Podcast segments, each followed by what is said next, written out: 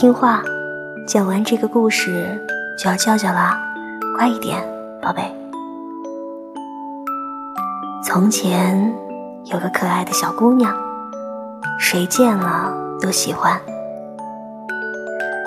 但是最喜欢她的是她的外婆，简直是她要什么就给她什么。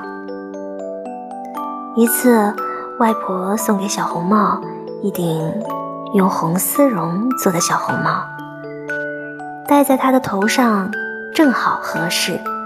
从此，小姑娘再也不愿意戴任何别的帽子了。于是，大家便叫她小红帽。睡了吗，宝贝？